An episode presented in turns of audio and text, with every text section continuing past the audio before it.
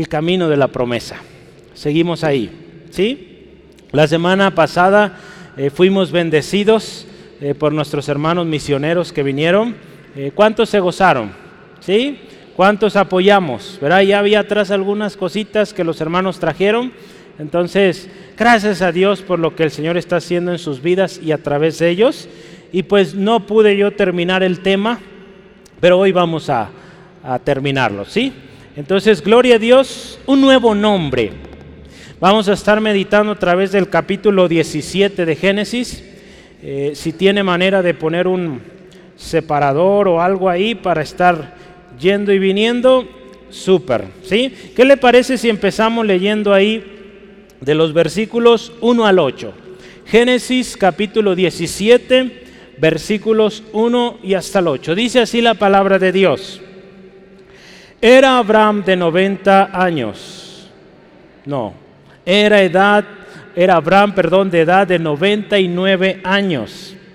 Cuando le apareció Jehová y le dijo, yo soy el Dios Todopoderoso, anda delante de mí y sé perfecto.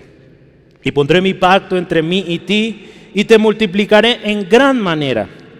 Entonces Abraham se postró sobre su rostro y Dios habló con él diciendo, He aquí que mi pacto es contigo, y serás padre de muchedumbre de gentes, y no se llamará más tu nombre Abraham, sino que será tu nombre Abraham, porque te he puesto por padre de muchedumbre de gentes, y te multiplicaré en gran manera, y haré naciones de ti, y reyes saldrán de ti. Y estableceré mi pacto entre mí y ti, y tu descendencia después de ti en sus generaciones por pacto perpetuo para ser tu Dios y el de tu descendencia después de ti. Y te daré a ti y a tu descendencia después de ti la tierra en que moras, toda la tierra de Canaán en heredad perpetua, y seré el Dios de ellos. Gloria a Dios, oremos. Dios, gracias. Gracias Dios por esta palabra. Palabra poderosa, Señor que nos continúa enseñando a través de este camino que Abraham, Sara llevaron, Señor, el camino de la promesa. Señor, nosotros también tenemos grandes y preciosas promesas en Cristo Jesús. Señor, queremos aprender más, más de ti. ¿Cuál es tu corazón? ¿Cuál es tu intención, tu propósito en cada situación que vivimos? Muchas de ellas no entendemos por qué me pasó a mí esto, por qué estoy pasando esta adversidad. Dios, tú sí lo sabes. Pedimos, Dios, háblanos hoy. Bendice a mi hermano, habla su corazón, tú sabes cómo se siente. Hay tristeza, hay aflicción, hay preocupación. Hoy todo lo traemos a ti, Señor. Y gracias porque tú estás en control. En el nombre de Jesús. Amén, gloria a Dios. Yo les decía la semana pasada que los nombres en la Biblia tienen mucho significado, tienen un especial significado. Y tenemos que poner mucha atención, ¿verdad? Aquí vamos a hablar hoy del cambio de nombre de Abraham a Abraham, de Saraí a Sara, ¿verdad? Y es bueno esto. Yo le animo y le ha dado algunos consejos, verá usted decide si los toma o no de nombres para sus hijos, ¿verdad? Entonces, Abraham es un nombre muy bonito, ¿verdad? Saraí, Sara también. Entonces, son nombres que podemos considerar, ¿sí? Entonces, eh, sí nos va a tocar batallar. A mí en lo personal me toca batallar a veces cuando tengo que decir cuál es mi nombre porque no es común. Obed. Y me han puesto Rubén, Oded y sabe cuántos nombres, nunca le atinan. Bueno, el día que alguien le atina, casi le doy un fuerte aplauso porque lo logró. Entonces, bueno, y me dicen, no tiene otro nombre. Uh, les digo, está más difícil. Nehemías. Bueno, no está tan difícil, pero es también no muy común. Pues tiene sus ventajas y desventajas, ¿verdad? Pero cuando esos nombres tienen un significado especial, créame que es una bendición, ¿sí? En lo personal, mis dos nombres fueron por la gracia de Dios, respuesta a oraciones para mamá y para mi papá. Sí, entonces, pues esos nombres que llevo, pues los llevo muy agradecido con el Señor, ¿verdad? Entonces, ¿Qué significa Obed? Significa adorador. Y Nehemías, consolador, ayudador. ¿sí? Mi mamá estaba muy triste porque no tenía hijos y Dios le dio un hijo.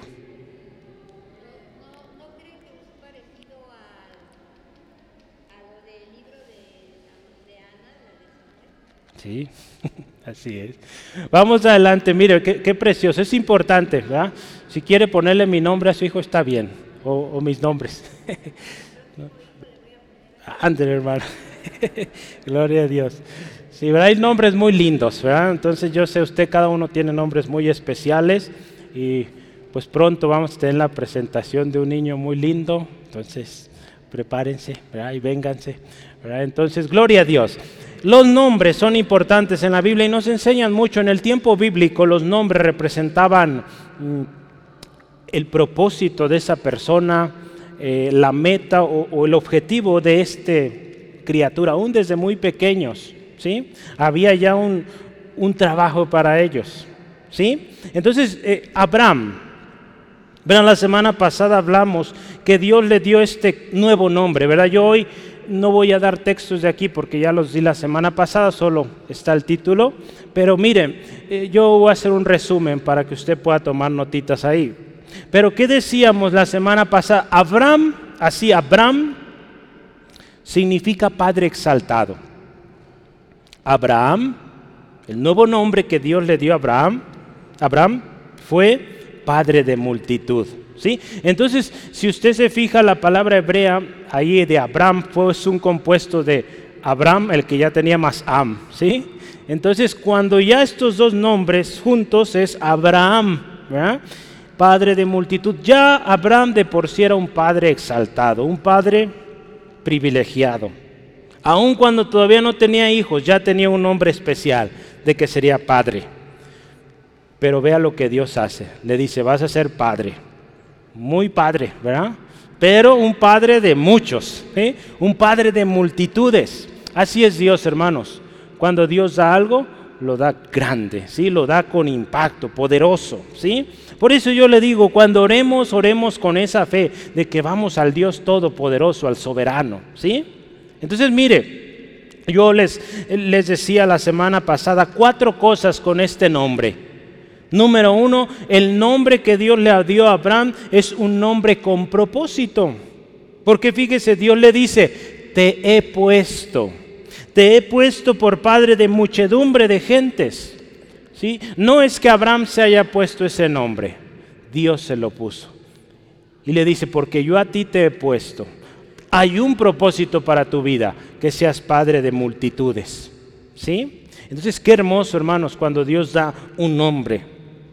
Lo siguiente que meditábamos la semana pasada, el nombre que Dios le dio a Abraham fue un nombre de impacto, de trascendencia. ¿Cómo es esto? Dice, hay muchas gentes, muchos pueblos, muchas naciones, reyes van a salir de ti. Por eso es un nombre con impacto, trascendencia, porque no solo va a ser, digamos, gente normal, podríamos decir, o común. Dice ahí, reyes van a salir de ti, gente de autoridad, gente que va a conquistar. ¿sí? Y usted ve la historia del pueblo de Israel a lo largo de ya más de, mucho más de dos mil años. Hombres, mujeres de nombre, David, ¿verdad? Salomón, ¿Sí? ¿Cuántos hombres tenemos ahí en la palabra? Josué, Moisés, ¿verdad? todos estos hombres, los profetas que tenemos en la Biblia, Sansón, Un, Sansón venía de la descendencia de Abraham, es parte de... todos los hombres, héroes de la fe, hombres grandes. ¿sí? Y esto era la promesa que Dios le daba a Abraham. Este nombre que tienes es un nombre de impacto, trascendencia. Y si usted y yo vemos hasta el día de hoy, Israel es conocida por una nación excelente, ¿sí? En muchas áreas de la ciencia Israel sobresale, ¿sí? Entonces es porque Dios le dio un nombre a este eh, Abraham, Abraham, un nombre de impacto, de trascendencia. Y también le dio, número tres, un nombre con pacto perpetuo. ¿sí? Dios estableció este pacto y era un pacto perpetuo, o sea, un pacto que dura por siempre, ¿sí? Entonces, los pactos de Dios valen la pena, hermanos. Son los mejores pactos o los mejores tratos que usted puede hacer, ¿sí? Y lo último, cinco, cuatro, ¿verdad? Ahí.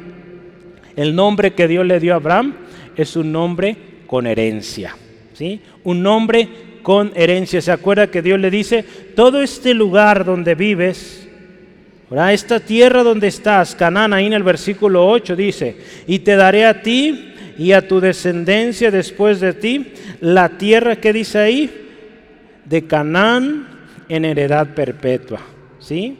Y seré el Dios de ellos. Entonces Dios le dice, tienes herencia, esta tierra donde estás, Canaán, será tuya de tu descendencia de manera perpetua, ¿sí? Entonces, el nombre que Dios nos da es un nombre perpetuo. ¿sí? Gloria al Señor, fíjese, para todos aquellos que un día aceptamos al Señor Jesucristo, todos esos redimidos, ¿cuántos redimidos aquí? Por la sangre de Cristo, ¿sí? Amén. Para todos nosotros, hermanos, que pusimos nuestra fe en Jesucristo, también hay una herencia, una herencia allá en el cielo con nuestro Padre Celestial. ¿sí? Jesús nos dijo esto, en la casa de mi Padre muchas moradas, moradas hay. Entonces hay herencia también para usted, para mí. Acuérdese, todo lo que estamos viendo acerca de Abraham tiene ejemplo para nosotros. Todo el camino que hemos estado recorriendo, pidámosle al Señor, Señor, se haga algo mío también. Yo creo así como Abraham, ¿sí? este nuevo nombre que tú me das. Ahora como hijo tuyo, yo quiero la bendición, ¿sí? Y vamos a darnos cuenta, ¿verdad? ¿Se acuerda? Las semanas pasadas hablamos de esos errores que también cometió Abraham, errores que cometió Sarai. ¿Sí se acuerda qué errores cometieron? Ir a Egipto, poner a Agar para que Abraham tuviera hijo con ella. Errores, todos aquí cometemos errores, ¿verdad? Sí, amén, todos, ¿sí? Pero algo que nos enseña la vida de Abraham es que Abraham era un adorador. En toda circunstancia, problema difícil o al lugar que él llegaba, él edificaba un altar. ¿sí? ¿Se acuerda que estuvimos viendo? Llegaba a un pueblo, a un lugar donde se establecía un altar. Era lo prioritario. Lo primerito que hacía, adorar a Dios. ¿Cuántas veces o cuántos de nosotros hemos dadole gracias a Dios por un nuevo trabajo, una nueva casa, antes de meter cosas, orar por el lugar. ¿Cuánto lo han hecho? No me diga, ¿verdad? Usted sabe, pero hágalo, es bueno hacerlo, ¿sí? Usted llega a un nuevo trabajo, Señor, bendice este trabajo, bendice a mis compañeros, a mis superiores, bendice la obra de mis manos. Llega usted a una nueva casita, Señor, gracias por esta casa. Señor, gracias porque aquí se va a alabar tu nombre. ¿sí? Es, es importante, Abraham lo hacía, y por eso fue un hombre que Dios usó tremendo. ¿sí? Yo quiero hoy continuar con la señal del pacto. Es la que nos quedó pendiente la semana pasada. Señal del pacto, hermanos. Vamos a, leer ahí el versículo 9 y hasta el 14 para entender un poquito más esto. Dijo de nuevo Dios a Abraham, en cuanto a ti, guardarás mi pacto, tú y tu descendencia después de ti por sus generaciones este es mi pacto que guardaréis entre mí y vosotros y tu descendencia después de ti. Será circuncidado todo varón de entre vosotros. Circuncidaréis, pues, la carne de vuestro prepucio y será por señal del pacto entre mí y ustedes. Y de edad de ocho años, o de ocho días, perdón, será circuncidado todo varón entre vosotros por vuestras generaciones el nacido en casa y el comprado por dinero a cualquier extranjero que no fuera de tu linaje. Debe ser circuncidado el nacido en tu casa y el comprado por tu dinero, y estará mi pacto en vuestra carne por pacto perpetuo. Y escuche esto, y el varón incircunciso, el que no hubiera circuncidado la carne de su prepucio, aquella persona será cortada de su pueblo, ha violado mi pacto. Fíjese, el nombre que dio Dios a Abraham indica identidad. indica pacto, indica promesa, indica herencia, indica propósito, compromiso, ¿sí? Entonces, la instrucción a Abraham ahora es sencilla, pero requiere mucha atención, ¿sí? Dios le dice, voy a hacer todo esto contigo, ¿sí? Voy a bendecirte de manera tremenda. Así Dios, usted ve, la Biblia está llena de promesas. Hace ratito leíamos ahí en Isaías una promesa para estos días, ¿verdad? Para estos trabajos que traemos. La Biblia está llena de promesas, pero Dios siempre nos lleva a una decisión, a un pacto. Así fue con Abraham. ¿verdad? Él le dice, en cuanto a ti, Abraham, guardas mi pacto, guardarás mi pacto, dice tú, tu descendencia y después de ti. ¿Sí? Entonces Dios nos lleva a un pacto. Si, si, queremos, hermanos, que, que la bendición de Dios permanezca en nuestras casitas, hay que entrar en pacto con Dios y que nuestros hijos aseguremos que también entren en pacto con Él. ¿Sí? Muchos padres hoy dicen, es que ya mi hijo, pues él tomó sus decisiones y pues él sabrá. Yo lo enseñé y, y a veces nos queremos lavar las manos con eso, ¿verdad? No es así, ¿verdad? Si usted ya tiene hijos mayores, pues ya no puede tomar la vara y y recorregirlo, pero sí puede doblar sus rodillas y orar por él, por ella. ¿Sí, amén? ¿Sí? Mientras están chiquitos, pues los tenemos cortitos, hay que enseñarlos, instruirlos en el camino del Señor, pero nunca dejar de orar por ellos. No decir, pues yo los dejo, ya ellos sabrán. No, Dios le va a pedir cuentas a usted, a mí, de esos hijos que Él nos ha dado. ¿Sí? Entonces tenemos que cuidarlos, seguir cuidándolos, hermanos, orar mucho por ellos. Hermanos, esta bendición, este pacto que Dios está estableciendo con Abraham, no solo está Abraham y Sara, sino también sus hijos, los hijos de sus hijos y hasta el final, porque dice es pacto perpetuo, un pacto que dura, que no se acaba. ¿Sí? Entonces, hermanos, lo primero que usted y yo podemos ver en este, en este pasaje que meditamos ahora, dice en cuanto a ti, versículo 9, guardarás mi pacto y dice tú. ¿Qué nos enseña esto? Primero, hermano, nosotros, ¿verdad? El pacto o el compromiso con Dios es primero usted, porque Dios le va a pedir cuentas y al final de cuentas Dios le va a juzgar a usted, a mí, ¿verdad? personal. No vamos a poder venir con la excusa, es que Señor, mi mamá decía que pues mañana vamos a la iglesia, es que mi mamá o mi papá, pues esto delante del Señor esas excusas no valen. ¿Sí? Cada quien somos responsables. ¿Sí? Cada quien somos responsables delante del Señor. Ahí en, en Salmo 103, versículo 17 al 18, nos habla de una responsabilidad única, personal. Vea esto. Mas la misericordia de Jehová es desde la eternidad y hasta la eternidad sobre los que le temen y su justicia sobre los hijos de los hijos. Vea esto, Dios. Sobre los que guardan su pacto y los que acuerdan o se acuerdan, perdón, de sus mandamientos para ponerlos por obra. ¿Sí? Hay mucha bendición. Dios establece pacto. Dice su misericordia es eterna para aquellos que le temen.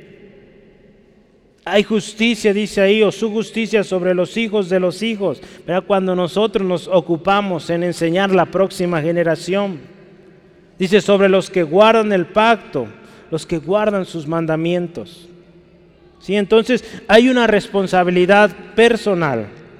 También involucra ahí, queremos que nuestros hijos, nuestras hijas crezcan en el Señor, pues empecemos en nosotros. ¿verdad?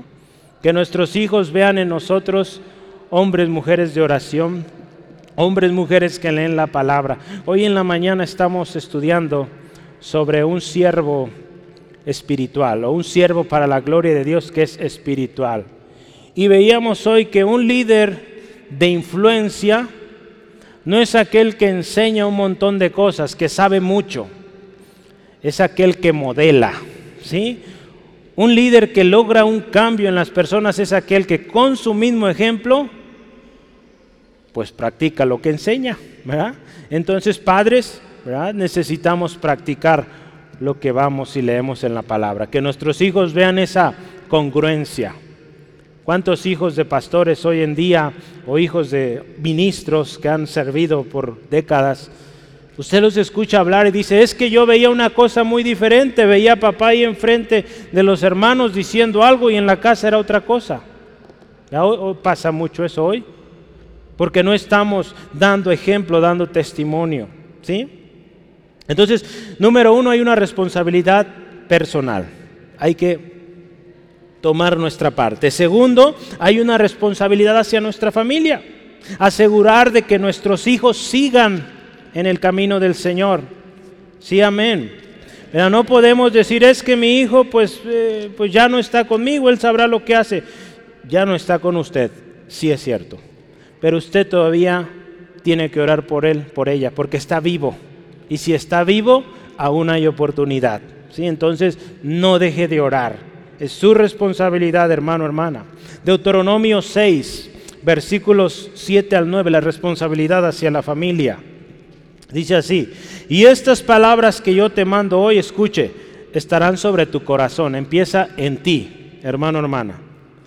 Y lo siguiente, y la repetirás a tus hijos, y hablarás de ellas estando en tu casa, andando en el camino, al acostarte, y cuando te levantes las atarás como una señal en tu mano, estarán como frontales entre tus ojos y las escribirás en los postes de tu casa y en tus puertas, ¿sí? Mire, aquí también el orden. Primero nosotros, ¿sí? ¿Se ha fijado ustedes, eh, alguien ha viajado en avión alguna vez? ¿Le ha tocado? Cuando usted va viajando, bueno, cuando el avión va a despegar, eh, dan las instrucciones, ¿verdad? De los cuidados las que uno debe tener, ¿no? Te explican cómo ponerte el cinturón de seguridad, eh, pues dónde están las salidas de emergencia. Y hay una instrucción que, me, que quiero usar aquí, es la de las, ¿cómo se llama eso que cae? ¿Alguien se acuerda? Las mascarillas, gracias. Las mascarillas para respirar, ¿verdad? En caso de algún problema ahí en el avión que empiece a faltar el aire, ¿verdad? Hay unas mascarillas que van a caer de la parte de arriba y es para que usted se las coloque y ahí hay oxígeno para que usted respire, ¿sí? En caso de algún incidente. Pero ¿qué dicen las instrucciones? Si usted trae niños, primero se la debe poner usted y después se la va a poner al niño, ¿verdad? Entonces imagínese usted ahogándose y queriendo ponérsela al niño, pues se va a ir usted primero. Entonces, primero asegure usted su seguridad y luego el niño, rápido. Porque usted ya está seguro, listo, vámonos rápido. ¿sí? Entonces, así acá también. Queremos asegurar la seguridad, vaya la redundancia, queremos tener seguridad de nuestros pequeños, hombres, mujeres de bien, aseguremos nosotros primero conocer la palabra de Dios, modelar la palabra de Dios a esos pequeños y créame que la cosa va a marchar bien. Porque a veces queremos a fuerzas meterles, meterles Biblia, traerlos a la escuelita dominical, pero nosotros no hacemos nada, pues mucha parte del tiempo esos niños están con usted. ¿verdad? No todo el tiempo están aquí, aquí están una hora, hora pasadito. Entonces es importante, ¿sí hermanos? Entonces póngase la mascarilla usted primero, ¿de acuerdo? ¿Sí? Va que va, vamos adelante. Mire, hay una responsabilidad hacia nuestra familia.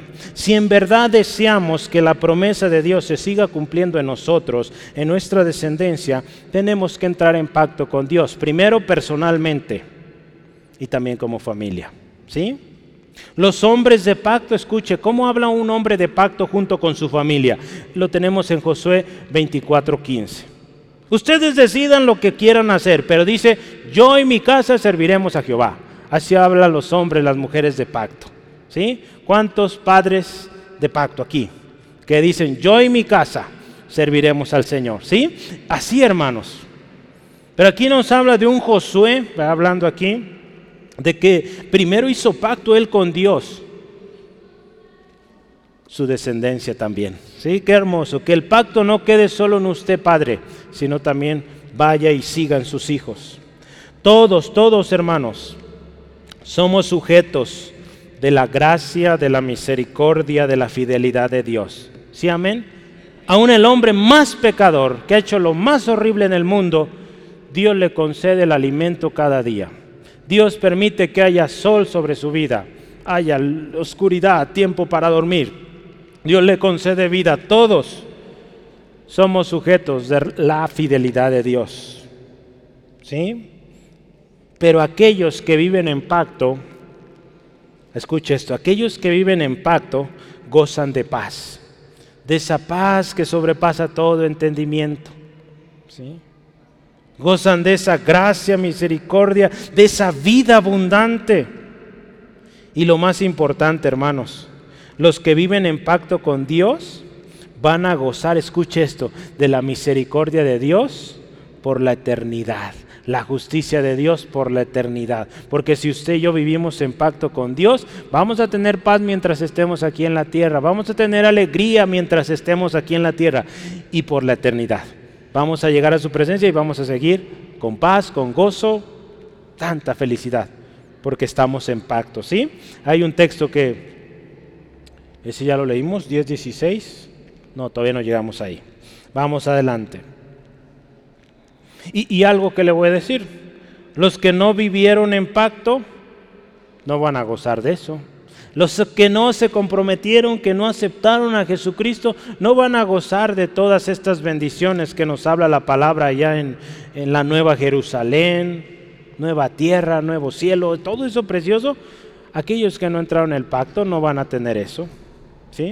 Entonces por eso Dios está llevando a Abraham a un pacto. Y hoy Dios, hermanos, también a usted y a mí nos lleva a un pacto, a un compromiso, ¿sí? A un acuerdo.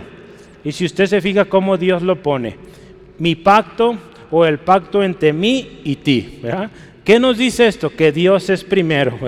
Dios es quien está proponiendo el pacto, ¿sí? Entonces nosotros nos metemos a ese pacto donde Dios es el que lo puso, ¿verdad? Porque si nosotros ponemos pactos, a veces hacemos promesas a Dios que no cumplimos, ¿verdad? Entonces, mejor vamos a entrar en ese pacto donde Dios es el que promete. Y ahí no hay falla. ¿Sí? Amén. La señal del pacto. ¿Cuál era la señal del pacto? Aquí en estos tiempos, la circuncisión. La circuncisión en, en estos tiempos se practicaba por muchos motivos. E, en el Antiguo Testamento, en la historia, si usted estudia ahí las eh, civilizaciones antiguas, la circuncisión era algo que se usaba. Pero para Abraham, para los suyos, para sus siervos, su familia, e, esa práctica de la circuncisión identificaba o, indicaba una señal del pacto que ellos tenían con Dios. ¿sí? Entonces, eh, al igual que hoy, esta práctica todavía se sigue llevando, pero deciden si lo hacen o no lo hacen. Cada quien lo decide. A veces por enfermedad se requiere, pero en aquellos tiempos también era opcional. Pero aquí Dios les dijo al pueblo, todo varón a los ocho días de nacido, circuncisión. Porque eso iba a ser, dice aquí la palabra, será un recordatorio del pacto. ¿Sí? Que en su misma carne tendrán el recordatorio. ¿Sí? Esto también nos hablaría de esa lealtad.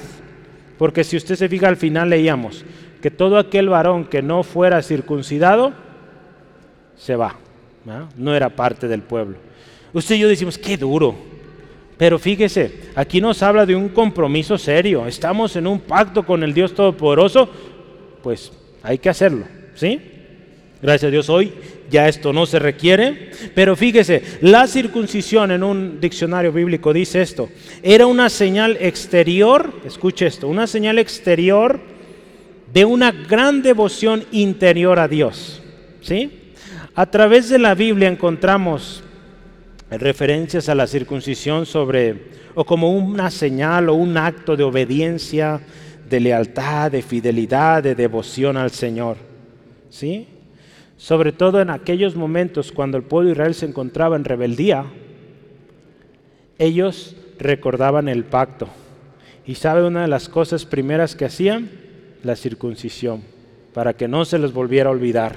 ¿sí? Porque sucedió que habían olvidado el pacto, las leyes, todo, pero había algunos que recordaban y les hacían que se circuncidaran para que regresaran al pacto.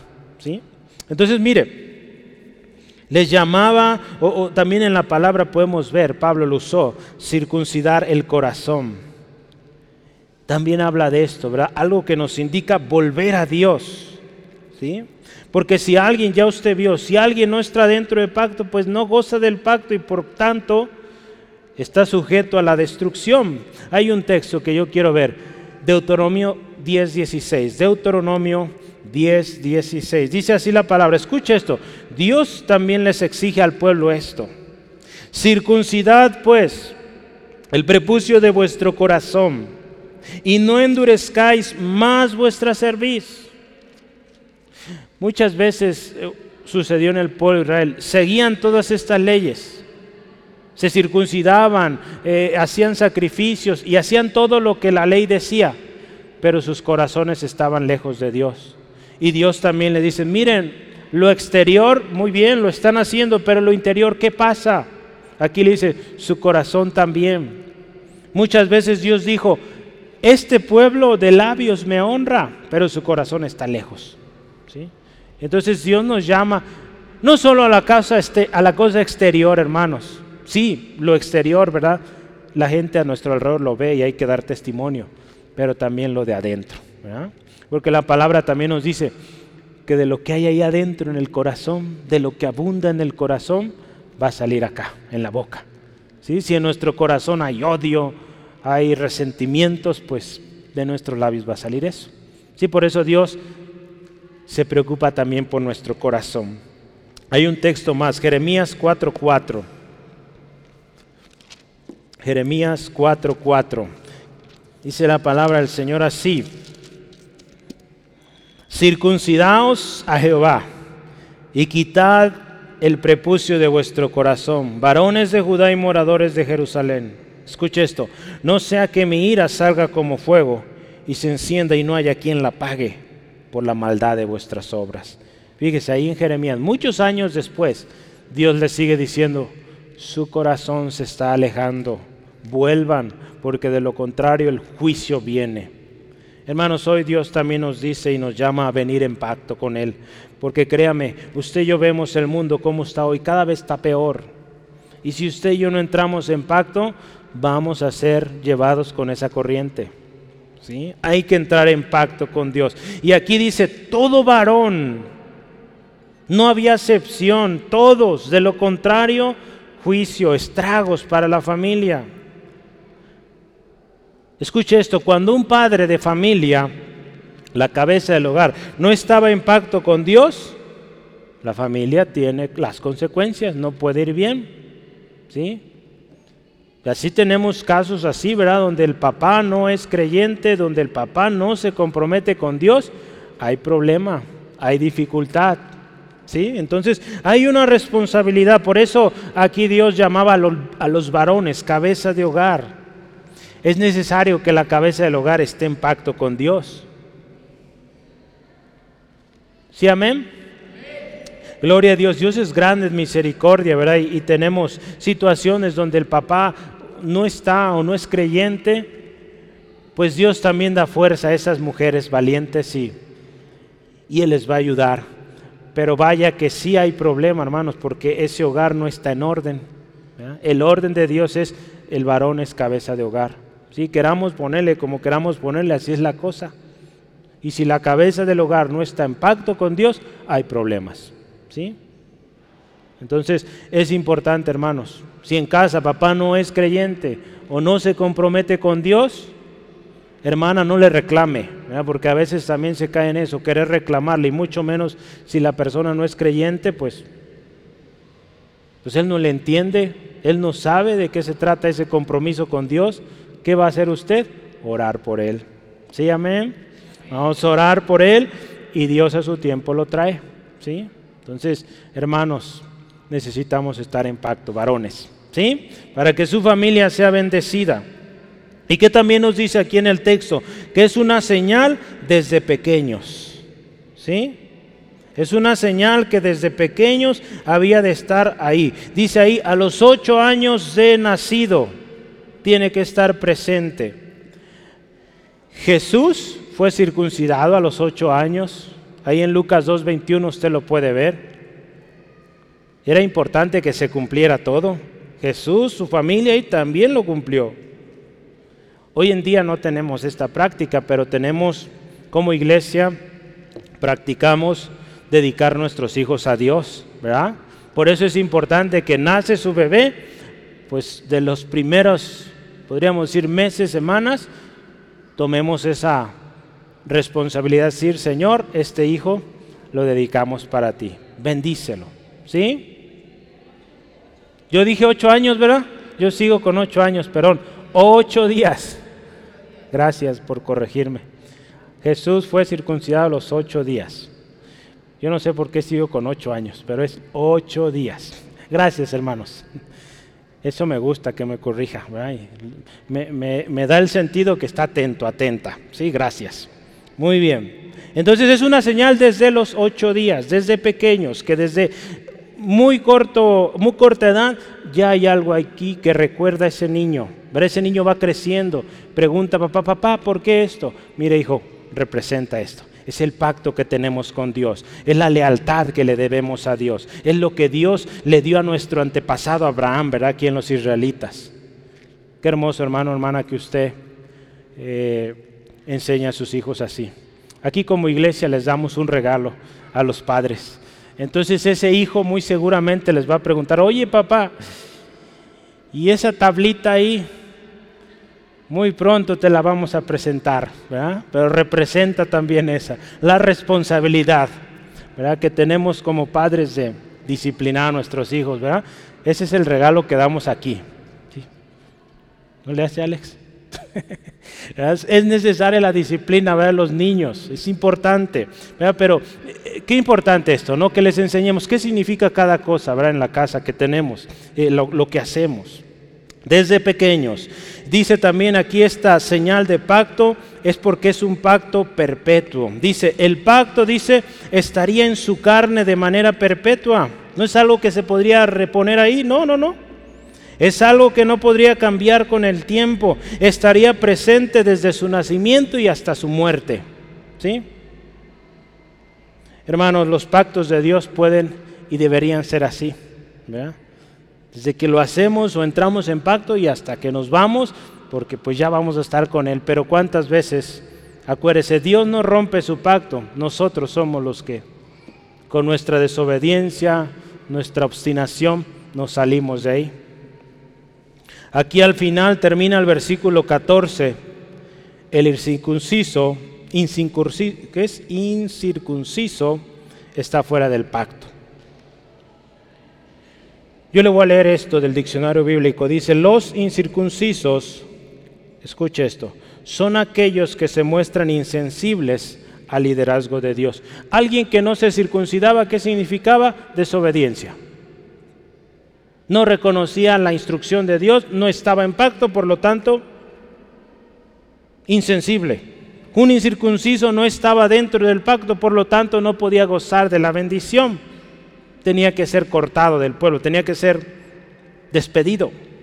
Hoy, en nuestros días, hermanos, quiero decirle que un incircunciso es todo aquel que no entra en pacto con Dios. Por lo tanto, escuche esto, no puede gozar, ponga atención, la eterna misericordia y justicia de Dios. Puse ahí eterna, porque esto es clave. Mientras usted y yo estamos vivos, gozamos de la fidelidad, de la misericordia de Dios, ¿sí o no? De la gracia de Dios. Porque usted Dios le concede poder separar cada día, ir a trabajar, ¿sí? Pero para gozar de la eterna, eterna, esta es la palabra clave, eterna misericordia y justicia de Dios, necesitamos estar en pacto con Él. ¿Sí? Porque hoy usted y yo gozamos de misericordia, de gracia, de favor, fidelidad de Dios. Pero un día estaremos delante de la presencia de Dios y daremos cuenta por todo lo que hicimos, sea bueno o sea malo, las decisiones que tomamos. Y si en esa decisión no estuvo que Jesús fuera su Señor, ahí perdió la misericordia de Dios. La fidelidad de Dios sí ahí va a estar porque va a haber juicio, condenación y eterna. ¿sí? Entonces, hermano, hermana, vale la pena entrar en pacto con Dios para siempre gozar de su misericordia, porque su misericordia dice es nueva cada mañana. Qué bueno que es así, ¿verdad? Porque cada día ofendemos al Señor. Entonces Dios es misericordioso. Y si usted y yo vamos y le pedimos perdón, nos perdona. ¿sí? Entonces por eso ocupamos hoy esto. ¿sí? Amén. Y su justicia. Dios es justo, Dios es fiel y justo para perdonarnos, limpiarnos de toda maldad. Cuando venimos, confesamos nuestros pecados. ¿sí? Pero alguien que no entra en pacto no puede gozar de esto. Gloria a Dios. Pues esa es la señal del pacto. Vamos adelante para terminar. El cambio de nombre para Sara o Saraí. De Saraí a Sara. Ambos nombres, ¿verdad que son muy bonitos?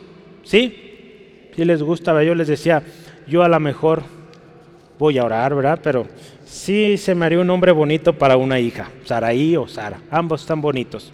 Entonces, bueno, me recuerda por si se me olvida. Ah, no se me va a olvidar. De Saraí. ¿Se acuerda qué significa Saraí? Princesa. ¿Ve qué bonito nombre? Princesa. ¿Qué significa Sara? Princesa de Dios. Sigue siendo princesa. Eh, hay todo un debate en cuanto al significado, porque Sara se deriva de Saraí. Entonces es lo mismo, sigue siendo princesa. ¿Sí? Pero ¿qué, ¿qué cambia aquí? Eso es lo que vamos a ver hoy. Princesa, ¿verdad? Qué bonito.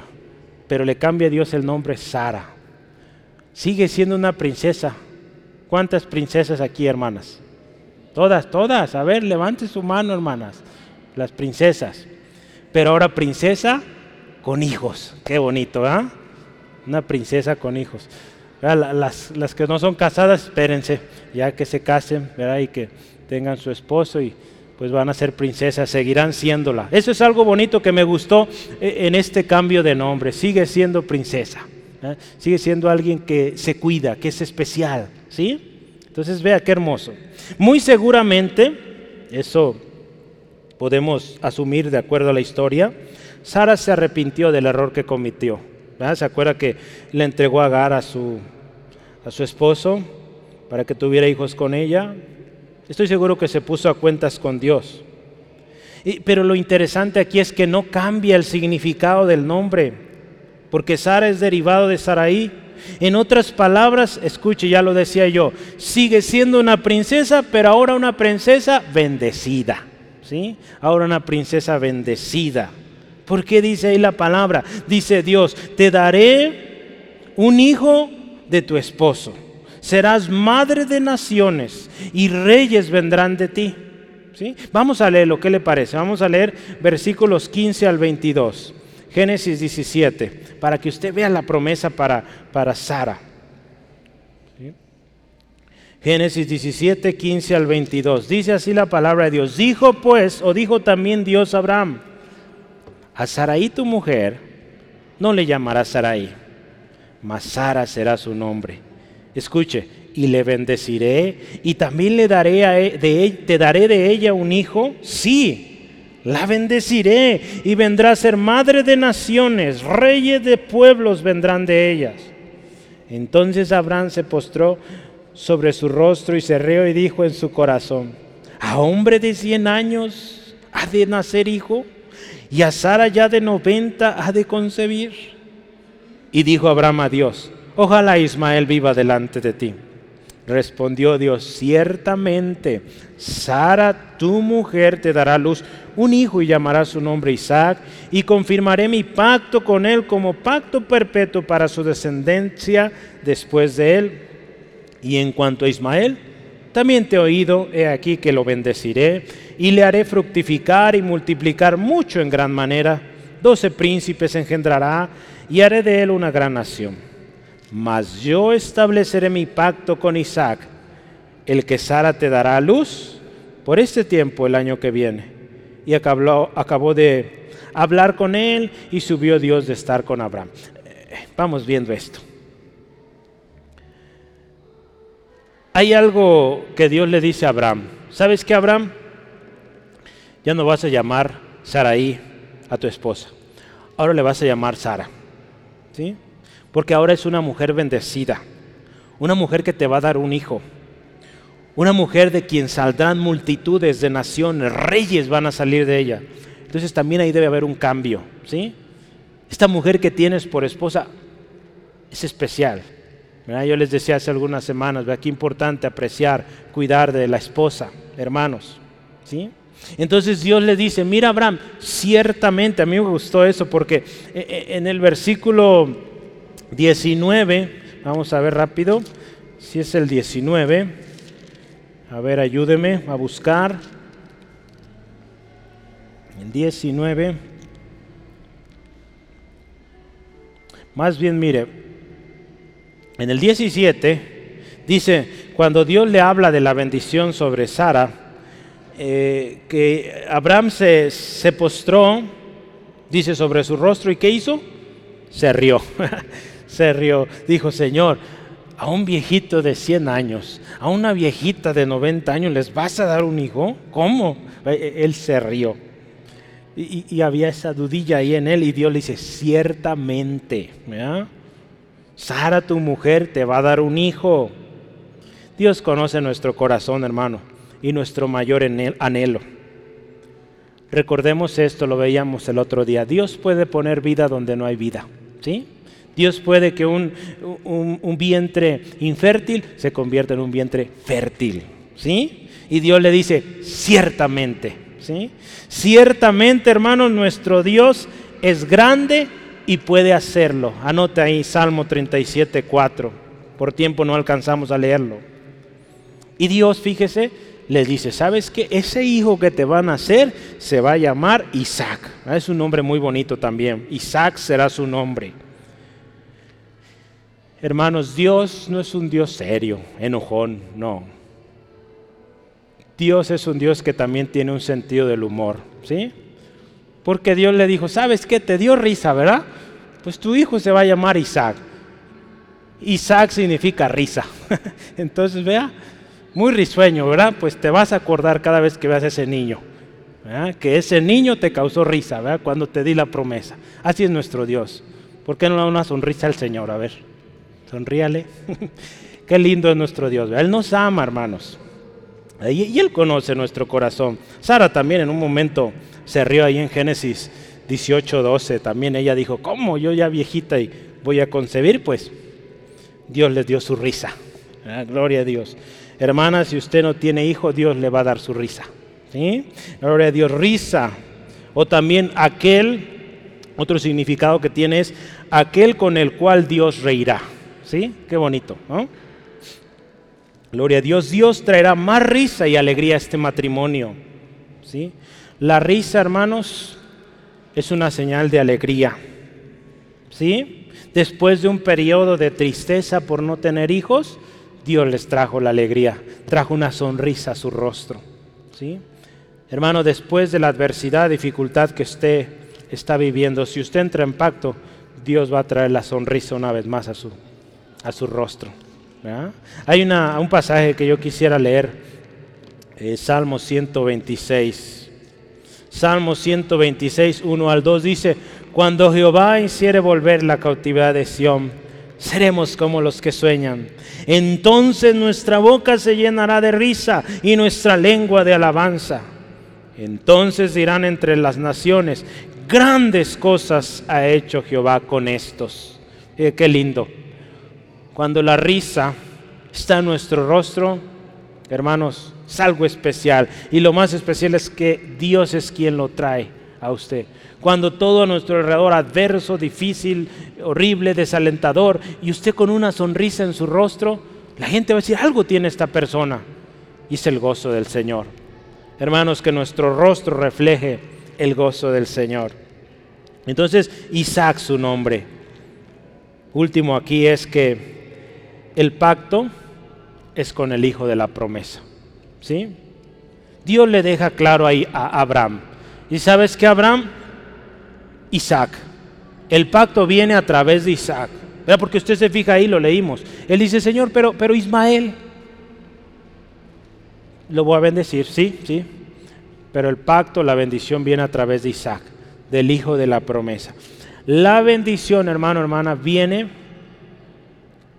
dentro de lo que Dios ha prometido, ¿sí? Si nosotros andamos buscando algo fuera de la promesa, quizá Dios en su misericordia da algo ahí, pero o permite más bien, pero la bendición va a venir cuando estemos y lo que esté dentro de la promesa. ¿Sí? Acá Isaac era el hijo que nacería de Sara, ahí vendría la bendición. Los pactos de Dios son específicos, claros, y habremos de cumplir los términos si es que queremos que la cosa salga como Dios la pone, ¿sí? Sara dice aquí, te dará luz por este año el año que viene. Hermanos, estamos llegando ya al final del camino de la promesa. Yo espero dos o tres domingos más vamos a acabar esta serie, porque ya estamos a un año de que nazca Isaac en la historia. ¿sí? Entonces hay mucho que aprender todavía, pero yo le animo, no deje de confiar en el Dios de pactos. ¿sí? Yo quiero terminar con la conclusión aquí es, en la Biblia, cuando Dios cambió el nombre a una persona, siempre indicó identidad, propósito, una confirmación, un pacto, una promesa, algo que decía lo que el Dios soberano iba a hacer. Acuérdese, Abraham, un padre exaltado, pero ahora con muchos hijos. Un padre exaltado de muchas multitudes. ¿sí? El nuevo nombre que Dios da trae propósito. Hermanos, yo quiero decirle esto. Un día usted vino a Jesús. Usted entró en pacto con el Señor, sellado con la sangre de Cristo. ¿Y qué dice la palabra? Mas a todos los que le recibieron, a los que creen en su nombre, les dio potestad de ser hechos hijos de Dios. ¿Sí? Entonces vea esto, cuando usted y yo venimos a Cristo, somos hechos hijos de Dios. Ese es el nombre que ahora usted tiene, hijo, hija de Dios. Hermanos, dado que usted y yo estamos en este pacto nuevo, especial de Dios, acuérdese que hay una responsabilidad. Hablamos de eso. Un pacto tiene responsabilidad de los dos lados. Dios nunca va a fallar. ¿Qué vamos a hacer nosotros? Acuérdese que hay señal del pacto, no solo externo, ¿verdad? sino que también interno. Nuestro corazón tiene que estar en pacto. ¿sí? Y un pacto de Dios, acuérdese, requiere compromiso de fidelidad, lealtad y obediencia. El incircunciso no está dentro del pacto, no goza de las bendiciones. Acuérdese quién es el incircunciso, el que no se somete, el que no quiere obedecer. Como hombres y mujeres de pacto, hermanos, tenemos una promesa. Escúchela. Esta es la promesa para usted, que está en pacto. Y si no está en pacto, hoy le animo, entre en pacto con Dios. Y esta será la promesa para usted. El que tiene oído, oiga lo que el Espíritu dice a las iglesias. Escuche esto, al que venciere, daré de comer del maná escondido, y le daré una piedrecita blanca, y en la piedrecita escrito, escuche esto, un nombre nuevo, el cual ninguno conoce sino aquel que lo recibe. Eso es lo que tenemos en promesa. Apocalipsis 2.17. Dios tiene un nuevo nombre para usted.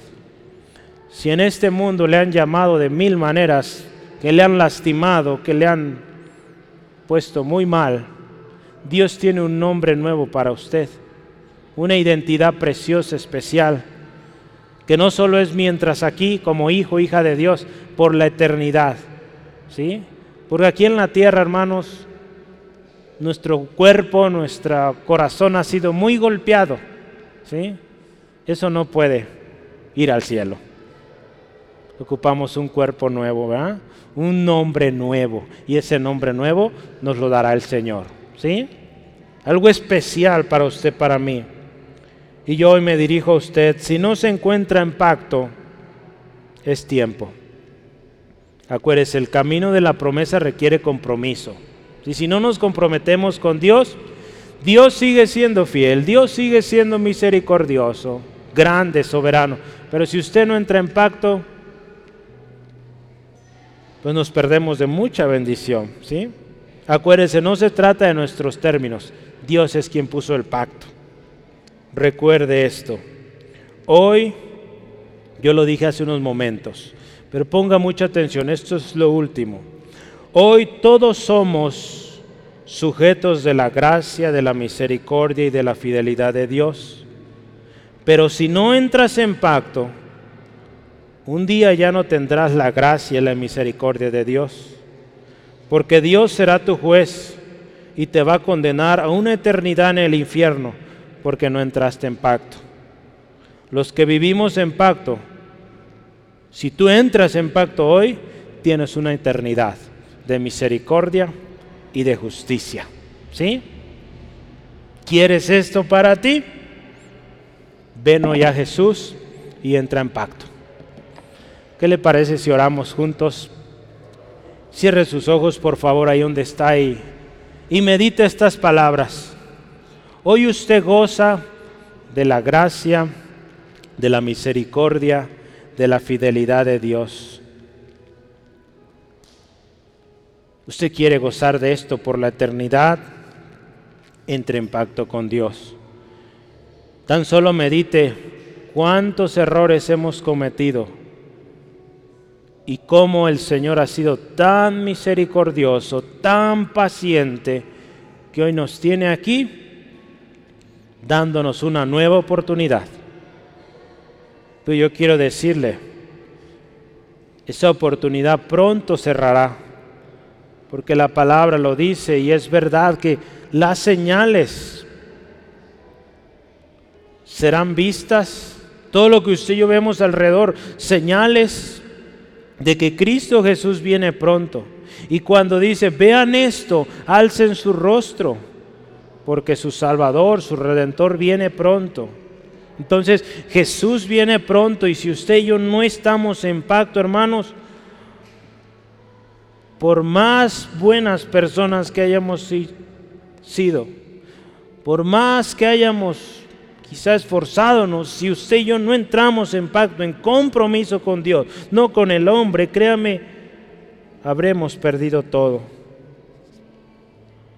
Yo quiero decirle que es nuestra oración y deseo que cada uno aquí entremos en pacto, hermanos. Dios está dando promesas tan lindas como iglesia, como familia. Y yo estoy seguro que es para usted también.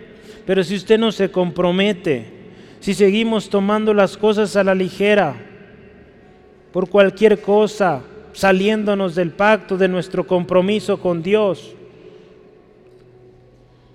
cuando muchas veces aún está enfermo nos vamos a trabajar. Porque hay un compromiso. Porque si no vamos, no, no hay paga. Hermano, necesitamos entrar en compromiso porque lo que está aquí en juego es su eternidad.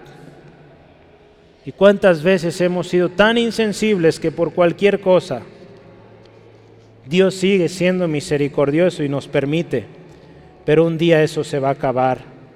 Un día Él viene como juez y va a determinar si pasamos o no con Él la eternidad. Todos aquellos que estuvieron en pacto, que creyeron en Él, vivieron en pacto, tienen vida eterna y los que no, no. Hoy la oportunidad y el llamado es para todos.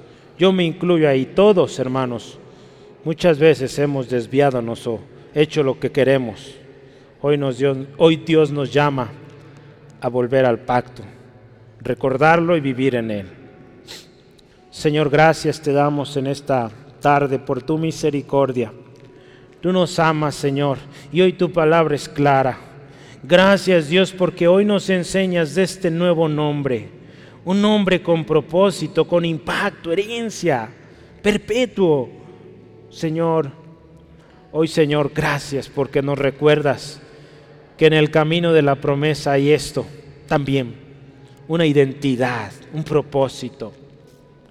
Señor, y hoy, si en alguna ocasión, muy seguramente, hemos estado fuera del pacto, si hoy en este día estamos fuera del pacto, hoy pedimos perdón, Señor, límpianos de toda maldad, Señor. Perdona nuestra desobediencia, Señor. Hoy venimos a ti, Jesucristo. Queremos entrar en ese pacto sellado con tu sangre preciosa. Hoy, amigos, si tú hoy quieres venir a ese pacto, que tú dices, yo, yo quisiera toda esa bendición, esa eternidad con Dios, yo, yo quiero invitarte a ti también. Dile hacia Jesús, verá cómo lo estamos haciendo hoy. Dile, Señor Jesús, perdóname, límpiame de toda mi maldad. La vida que llevo está fuera del pacto. Perdóname Jesús, límpiame con tu sangre. Yo quiero entrar a ese pacto. Hoy yo reconozco Jesús que tú eres el único camino para que yo pueda volver o entrar al pacto.